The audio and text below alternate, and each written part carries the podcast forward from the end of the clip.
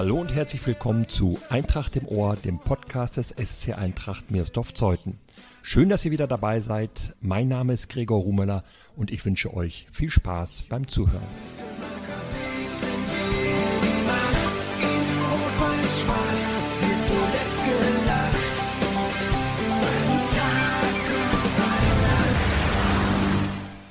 Er hat eines der wichtigsten Tore der Eintracht-Geschichte erzielt und das aus über 50 Metern Entfernung. Er spielte über 25 Jahre am Wüstemarker Weg, erst in der Jugend und später bei den Männern in der Brandenburg-Liga. Jetzt führt er mit der Eintracht eine Fernbeziehung, denn er wohnt gut 600 Kilometer von Zeuthen entfernt im bayerischen Kleinwallstadt und er spielt Fußball beim TSV Dudenhofen. Herzlich willkommen, Ronald Ulrich. Hallo Gregor und herzlich willkommen an alle Eintrachtler. Vielen Dank. Wie ist das denn so mit einer Fernbeziehung zur Eintracht? Ja, relativ, ähm, heutzutage relativ einfach, sagen wir es mal so. Klar ist mit meinem Herzen immer dabei, aber äh, gerade durch äh, soziale Medien, durch äh, ja, Freunde, WhatsApp-Gruppen etc. kriegt man doch schon sehr viel mit. Ähm, jetzt neuerdings natürlich auch durch den sehr schönen Podcast ähm, kriegt man auch viele Insights mit.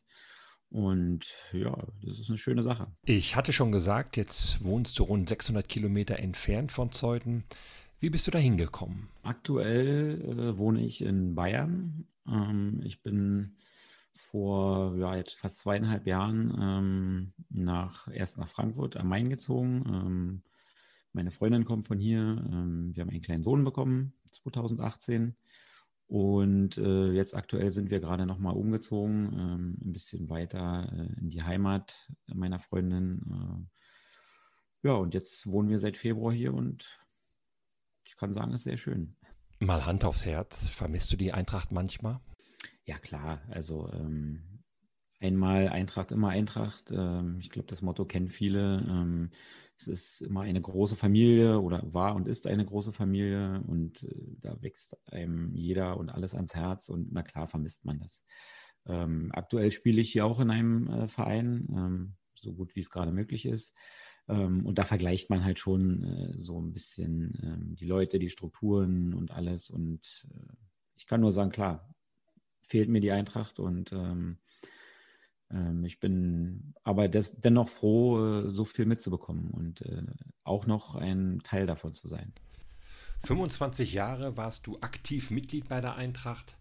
Wie ging das los mit dir? Oh, das war eigentlich ganz einfach. Ähm, viele meiner Mitschüler ähm, sind zum Fußball gegangen, sind zu, äh, zum Training gegangen, haben gespielt und äh, das war dann 1993, ähm, habe ich dann meine Eltern so lange überredet, äh, bis ich da auch hin durfte. Und äh, ja, mit vielen habe ich die ganze Jugend durchlaufen, äh, Männerbereich auch. Äh, Gerade fällt mir jetzt ein Daniel Tauchmann, Alexander Schröder, ähm, Gordon Burmeister, die kenne ich alle seit Anfang an und ja, so hat es damals angefangen. Wer dich am Wüstemarker Weg nicht hat spielen sehen, welche Position hast du bevorzugt? In, dem, in der Jugend äh, habe ich äh, die rechte Außenbahn beackert, wie man das so schön sagt.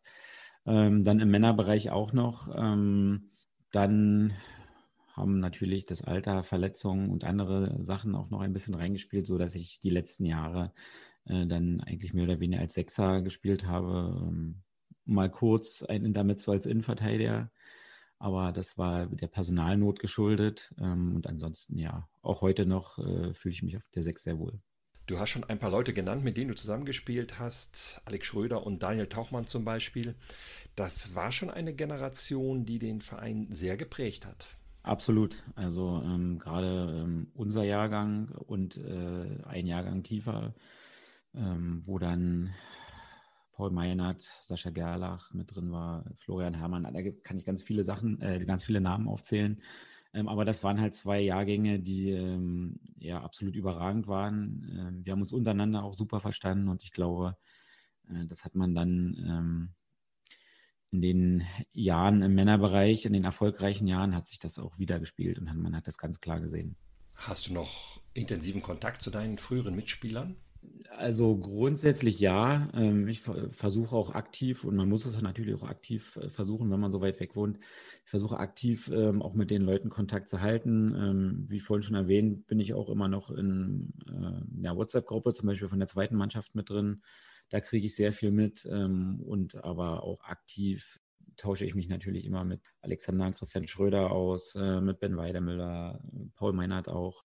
Zu vielen hat man Kontakt zu dem einen sehr viel, zu dem anderen ein bisschen weniger, aber grundsätzlich versuche ich das wirklich äh, auch den Kontakt zu halten, klar.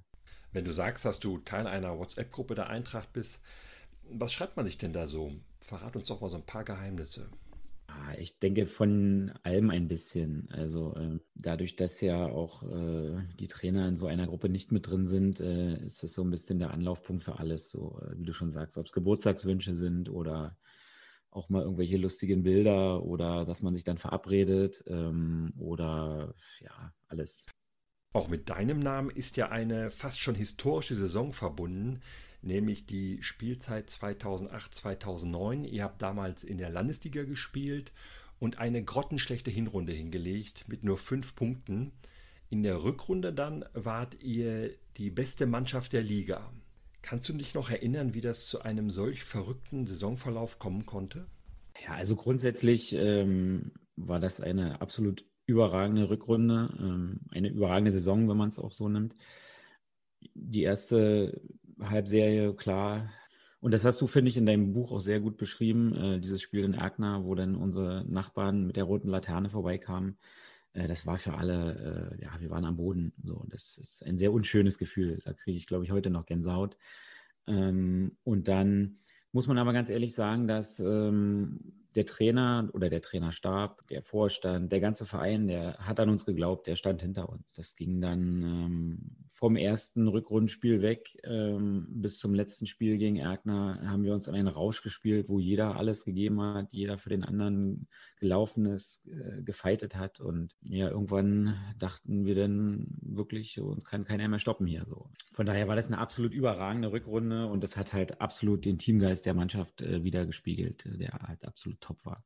Das Spiel, mit dem ihr euch damals endgültig gerettet habt, war in Neuzelle und das habt ihr 2 zu 1 gewonnen. Und du hast in dem Spiel ein Tor erzielt und zwar aus 58 Metern, wie die Zeitung damals schrieb. Ein ganz wichtiges Tor in der Geschichte der Eintracht. Wie erzielt man ein Tor aus 58 Metern? Indem man einfach draufhält. Spaß beiseite, klar. Für mich natürlich auch ein absolut schönes Erlebnis. Ähm, ich kann aber auch sagen, auch wenn ich äh, sonst aus Spaß immer sage, dass das gewollt war, natürlich war das nicht gewollt. Jeder, der aus der eigenen Hälfte einen Freistoß schießt, ähm, kann, glaube ich, nicht damit rechnen, dass der Ball reinfliegt. Ähm, ich habe das auch nur noch bruch, bruchstückhaft in Erinnerung. Ich weiß, äh, ich wollte den Ball lang nach vorne hauen und sehe aber, wie an der Strafraumgrenze der Ball nochmal Auftrieb bekommt und dann wirklich ins Tor reinsegelt. Für mich ein absolut schöner Moment, aber äh, für das ganze Team auch. Daran kann ich mich noch sehr gut erinnern, was danach geschehen ist. Da sind wir halt alle rausgerannt äh, zu unseren Trainern und haben uns da so doll gefreut und äh, sind da ausgerastet. Und von daher würde ich das jetzt auch gar nicht so als den Punkt äh, bezeichnen. Das Spiel vielleicht schon, weil es war, soweit ich mich erinnern kann, war das auch ein sehr gutes Spiel von uns. Äh, das haben wir, glaube ich, 2-1 gewonnen. Absolutes Kampfspiel auch. Neuzelle war immer sehr kampfbetont und das war ja ein absolut schöner Moment. Euer Trainer war damals Uli Prüfke zweifellos eine Legende des Berliner Fußballs, Kapitän der Pokalsiegermannschaft von Union Berlin in den 60er Jahren. Ein Trainer, der eine Ära bei Eintracht geprägt hat, aber der auch euch Spieler geprägt hat. Beschreib du ihn doch mal aus deiner Sicht. Also dem kann ich nur zustimmen. Für uns äh, junge Spieler, die wir damals hochgekommen sind, ähm, war es natürlich von Anfang an erstmal eine Umstellung, wo ich aber ganz ehrlich sagen muss, davon profitiere ich oder wir heute noch, war insofern eine Umstellung, dass es auf einmal, äh, dass die Disziplin gefordert war, dass ähm, auch ähm, im Training man 100 Prozent geben musste. Und ähm, ja, er war dafür bekannt, auch äh, im Training immer sehr hart zu sein. Und wir haben, sind sehr viel gelaufen, so viel kann ich sagen. Ähm, ja, hat absolut meine Fußballerlaufbahn, äh, meine Fußballkarriere geprägt, natürlich. Und ähm, dafür bin ich ihm heute noch dankbar, klar. Ihr hattet so einen Respekt vor ihm, wenn man mit Spielern von damals über ihn spricht, dann heißt es immer Herr Prüfke.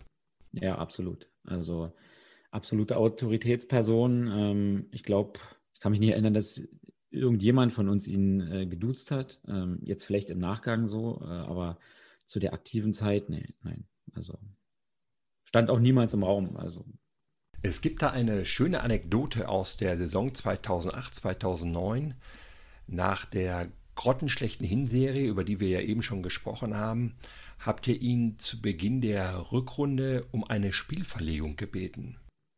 Zu der Zeit ähm, war unser Sponsor das Cinestar Kino in Wildau. Und äh, von uns Spielern haben sehr viele äh, Jungs äh, dort gearbeitet, so auf Minijob, 400 Euro Basis. Dann im Januar 2009 ähm, war die Möglichkeit vom Kino aus ähm, an einem Hallenmasters-Turnier oder an einem Hallenfußballturnier teilzunehmen wo halt äh, alle Kinos, glaube ich, aus Norddeutschland äh, daran teilnehmen konnten.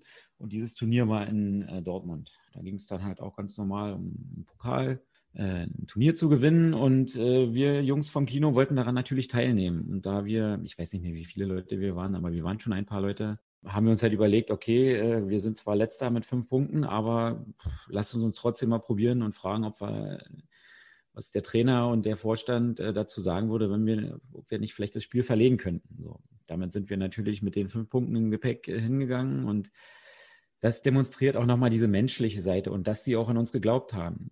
Zu Anfang natürlich, ja, mal gucken, aber äh, dann haben sie dem zugestimmt. Ludwigsfeld hat auch zugestimmt, dass wir das Spiel von Samstag auf Freitag verlegen. Von daher äh, hatten wir dann natürlich die Rückendeckung. Wir mussten abliefern. Wir haben abgeliefert, haben dort 3-1 gewonnen, äh, sind mit dem Sieg dann äh, nächsten Tag nach Dortmund gefahren, haben da, dort auch das Turnier gewonnen. Von daher, äh, ja, war das schon ein tolles er Erlebnis und ähm, hat aber auch gezeigt oder zeigte die menschliche Seite von sowohl vom Trainer als auch äh, vom Trainerstab, vom Vorstand. Sie haben an uns geglaubt, sie haben, sind in Vorleistungen gegangen und ähm, ich glaube, wir haben es absolut überragend zurückgezahlt. Welcher Trainer hat dich sonst noch so geprägt als Fußballer? Ja, so viele Trainer hatte ich ja nicht. Ähm, klar, klar äh, Uli Prüfke war sehr lange. Ähm, unsere Jugendtrainer, ähm, Georg Tauchmann, Michael Kreft und mein Vater, Rainer Ulrich, haben uns eigentlich so, oder mich und unseren Jahrgang äh, von der, glaube ich, E-Jugend an begleitet. Für mich persönlich war es natürlich manchmal Fluch, manchmal Segen, ähm, wie das so ist, wenn der eigene Vater äh, Trainer ist. Äh, damals äh, fand ich es natürlich nicht schön, dass ich immer zum Training musste, nicht mal absagen konnte. Alle anderen hatten mal keine Lust oder irgendwas anderes zu tun. Ich musste bei Wind und Wetter äh, hin zum Training, zu den Spielen. Im Nachhinein natürlich ähm, bin ich meinem Vater, meinen Eltern nat natürlich ähm, super dankbar, ähm, dass, das, dass sie es so ermöglicht haben, dass ich das machen konnte, durfte. Und äh, ja, mir hat es auf keinen Fall geschadet. Und jetzt in kürzester Vergangenheit äh, gab es auch noch ein, zwei, drei Trainer, ähm, ja, wo man trotzdem noch viel gelernt hat. Aber das waren schon so ähm, die drei Jugendtrainer als Gespann und äh, Uli Prüfke waren natürlich so, die meine Karriere, meine, wenn man so, wenn ich so nennen darf, äh, geprägt haben. Du hast erzählt, dass du jetzt auch noch Fußball spielst beim TSV Dudenhofen. Hast du noch größere Ambitionen oder ist das nur noch so just for fun? Nein, nein. Also äh, ich bin jetzt 36 Jahre alt. Ähm, ich glaube, große Ambitionen äh, waren schon auch vor zehn Jahren nicht mehr da. Aber ähm, ich möchte einfach Fußball spielen. Ich möchte auf den Platz gehen. Ähm, ich finde es toll. Ich kann nicht ohne. ich möchte mich bewegen. Ähm, der Zusammenhalt ist toll, ähm, alles ringsrum und auch in dem Verein, wo ich jetzt spiele, im TSV Dudenhofen, ist ähnlich wie Miersdorf, ist ein sehr familiärer äh, Verein, wo die Jungs alle sich auch schon seit dem Nachwuchs kennen und das macht halt einfach Spaß. Und äh, solange mich meine Knochen noch tragen und äh, meine Freundin es noch zulässt, dass ich dreimal die Woche auf dem Fußballplatz stehe, ähm, Nein, Spaß beiseite. Also ich mache das halt äh, aus Überzeugung und äh, möchte das auch noch lange weiter tun, ausüben, wie man das auch immer nennen mag. Was ist dir wichtiger als Fußballer? Ein gutes Abschneiden in der Liga oder ein guter Zusammenhalt in der Mannschaft? Absolut ähm, guter Zusammenhalt in der Mannschaft, weil ähm, ein gutes Abschneiden in der Liga funktioniert nicht ohne einen guten Zusammenhalt. Ähm, und wir haben es ja auch bewiesen, dass wir, jetzt wenn wir von der Saison oder wenn wir die Saison 2008, 2009 als Beispiel hatten, wir waren ja trotzdem auch in der ersten Halbzeit, äh, ersten Halbserie, waren wir ja trotzdem ähm, ein Team gewesen und haben zusammengehalten. Und äh, ohne das geht es auch nicht. Von daher ist das äh, absolut das Wichtigste. Ist das so eine Erfahrung bei der Eintracht, dass der Zusammenhalt in den Mannschaften, in denen du gespielt hast, immer sehr gut war? Also eigentlich durch die Bank weg, ja. Wird das vom Verein gefördert, gepusht und auch gefordert? Oder kommt das aus den Mannschaften selbst heraus?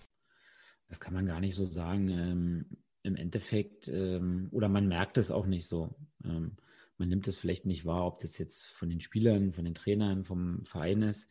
Ähm, bei mir persönlich war es dato immer, ich habe mit meinen Freunden Fußball gespielt, seit der Jugend, seit der Kindheit. Und da kommt sowas automatisch. Also man trifft sich oder man hätte sich auch so außerhalb des Platzes getroffen, man hätte auch sowas gemacht, man wäre auch so befreundet gewesen. Und von daher war das halt äh, ganz automatisch so, dass man ähm, am Wochenende was zusammen gemacht hat, in der Woche auch nach dem Training. Klar gab es Saisons, wo man ähm, das ein bisschen mehr gemacht hat. Dann gab es Saisons, wo man das ein bisschen weniger gemacht hat. Liegt aber auch ein Stück weit an den Typen. Dann gab es mal jemanden, zum Beispiel einen Matthias Klatt, äh, der sowas auch fördert, der auch mit allen Spielern dabei ist und dann auch mal sagt, ey, kommt Jungs, äh, jetzt sitzen wir hier mal noch oder so. Matthias Klatt ist ja heute Co-Trainer der Männermannschaft der Eintracht. Du bist jetzt 36. Was wirst du denn nach deiner aktiven Karriere machen? Ist der Trainerjob eine Option für dich? Ähm, ja, schwierige Frage. Man kann halt immer nicht so richtig in die Zukunft blicken, aber ich kann mich noch gut erinnern, vor etlichen Jahren haben viele aus unserer Mannschaft äh, von den Jungs haben Trainerscheine gemacht und sind dann auch aktiv mit eingestiegen. Ähm, hatte ich jetzt persönlich nie so das Interesse. Ich habe immer gesagt, ähm, ich bin aktiver Fußballspieler. Wenn ich das irgendwann nicht mehr machen kann, dann mache ich auch gerne äh, andere Sachen. Aber ich würde mich, glaube ich, selber eher so im organisatorischen oder im, ja, so Teambetreuer oder sowas sehen. Ähm, eher, eher im Hintergrund. Also nicht ähm, wir zum hatten wir auch das Beispiel ähm, einer meiner besten Freunde, Alexander und Christian Schröder, ähm, die das sehr erfolgreich auch machen. Ähm, aber ich sehe mich nicht an vorderster Front, ich sehe mich eher im organisatorischen. Ist für dich eine Rückkehr zur Eintracht denkbar?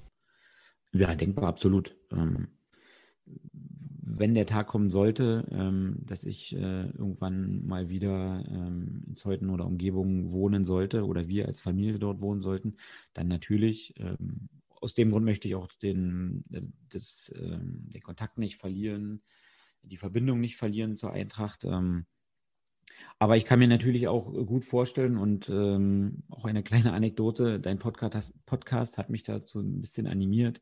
Ich möchte natürlich auch von hier gerne ein bisschen was im Verein machen, habe mit Andreas Wawzinak äh, gesprochen und es gibt auch ein, zwei Sachen, die man machen könnte und das ist halt für mich ganz wichtig, dass ich auch die Verbindung nicht verliere und äh, dass ich auch dem Verein was zurückzahlen kann, auch wenn ich so weit weg bin. Das alles spricht dafür, dass es schon eine sehr tiefe Verbindung ist, die du zur Eintracht hast. Ja, und so sehe ich das auch. Also, wie ich das eingangs schon gesagt habe, einmal Eintracht, immer Eintracht. Und ähm, das ist bei mir so verankert und ich kann auch nicht sagen, wie das gekommen ist, oder aber das ist halt so. Zu diesem Podcast gehören drei Sätze, die ich vorgebe und ich möchte auch dich bitten, die Sätze zu vervollständigen. Der erste Satz lautet, bei der Eintracht gefällt mir besonders gut das. Ja, dass man immer willkommen ist. Also auch gerade jetzt, äh, wo ich so weit weg wohne, immer wenn ich da bin. Es freut sich jeder einzusehen. Damals als Spieler auch, äh, das war das Größte, auf dem Platz zu stehen, auch wenn man auswärts irgendwo 100 Kilometer weg war, äh, im Winter bei minus 10 Grad und Schnee. Es waren immer Leute dabei, äh, die sich einfach gefreut haben, die dahinter stehen, äh, die die Eintracht-Familie ausmachen. Und äh, das, ja, das war ein überragendes Erlebnis. Und das sind halt die Sachen, die äh, mir sehr gut gefallen. Der zweite Satz lautet, nicht so gut finde ich bei der Eintracht das. Ja, viele Sachen gibt es da nicht, aber ähm, auch in der Vergangenheit, und da nehme ich mich nicht aus, äh, finde ich, manchmal darf man nicht vergessen, dass es sich ja um einen Verein handelt und dass äh, viele Sachen auch nicht so laufen, wie sie laufen sollten. Ähm, aber auch in keinem Unternehmen funktioniert alles super. Und man darf halt nicht aufstecken, man darf nicht anfangen zu meckern und äh, ja, das läuft nicht, das läuft nicht, das läuft nicht. Ähm, man muss halt mit anpacken, man muss Lösungen finden und dann funktioniert das auch alles. Der dritte Satz, den du bitte vervollständigen möchtest, lautet, mein schönstes Erlebnis hatte ich bei der Eintracht als? Ja, definitiv als Spieler. Ähm, aber ähm, ja, so richtig def definieren kann man das nicht. Klar, ich durfte drei Aufstiege mitmachen, die jeder für sich überragend waren. Persönlich größter Erfolg würde ich dann schon äh, die Saison 2008, 2009 mit dem Nichtabstieg, mit dieser furiosen Rückrunde, ähm, würde ich dann halt schon als persönliches ähm, das beste Ereignis äh, betiteln. Vielen Dank, lieber Ronald, dass du dir die Zeit genommen hast. Ich wünsche dir und deiner kleinen Familie alles, alles Gute. Ich denke, das kann ich im Namen der gesamten Eintracht sagen.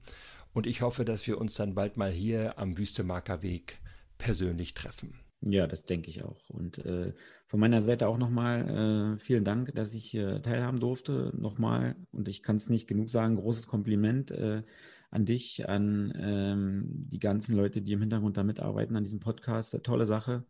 Ich kenne auch niemanden, der sowas macht äh, und macht weiter so.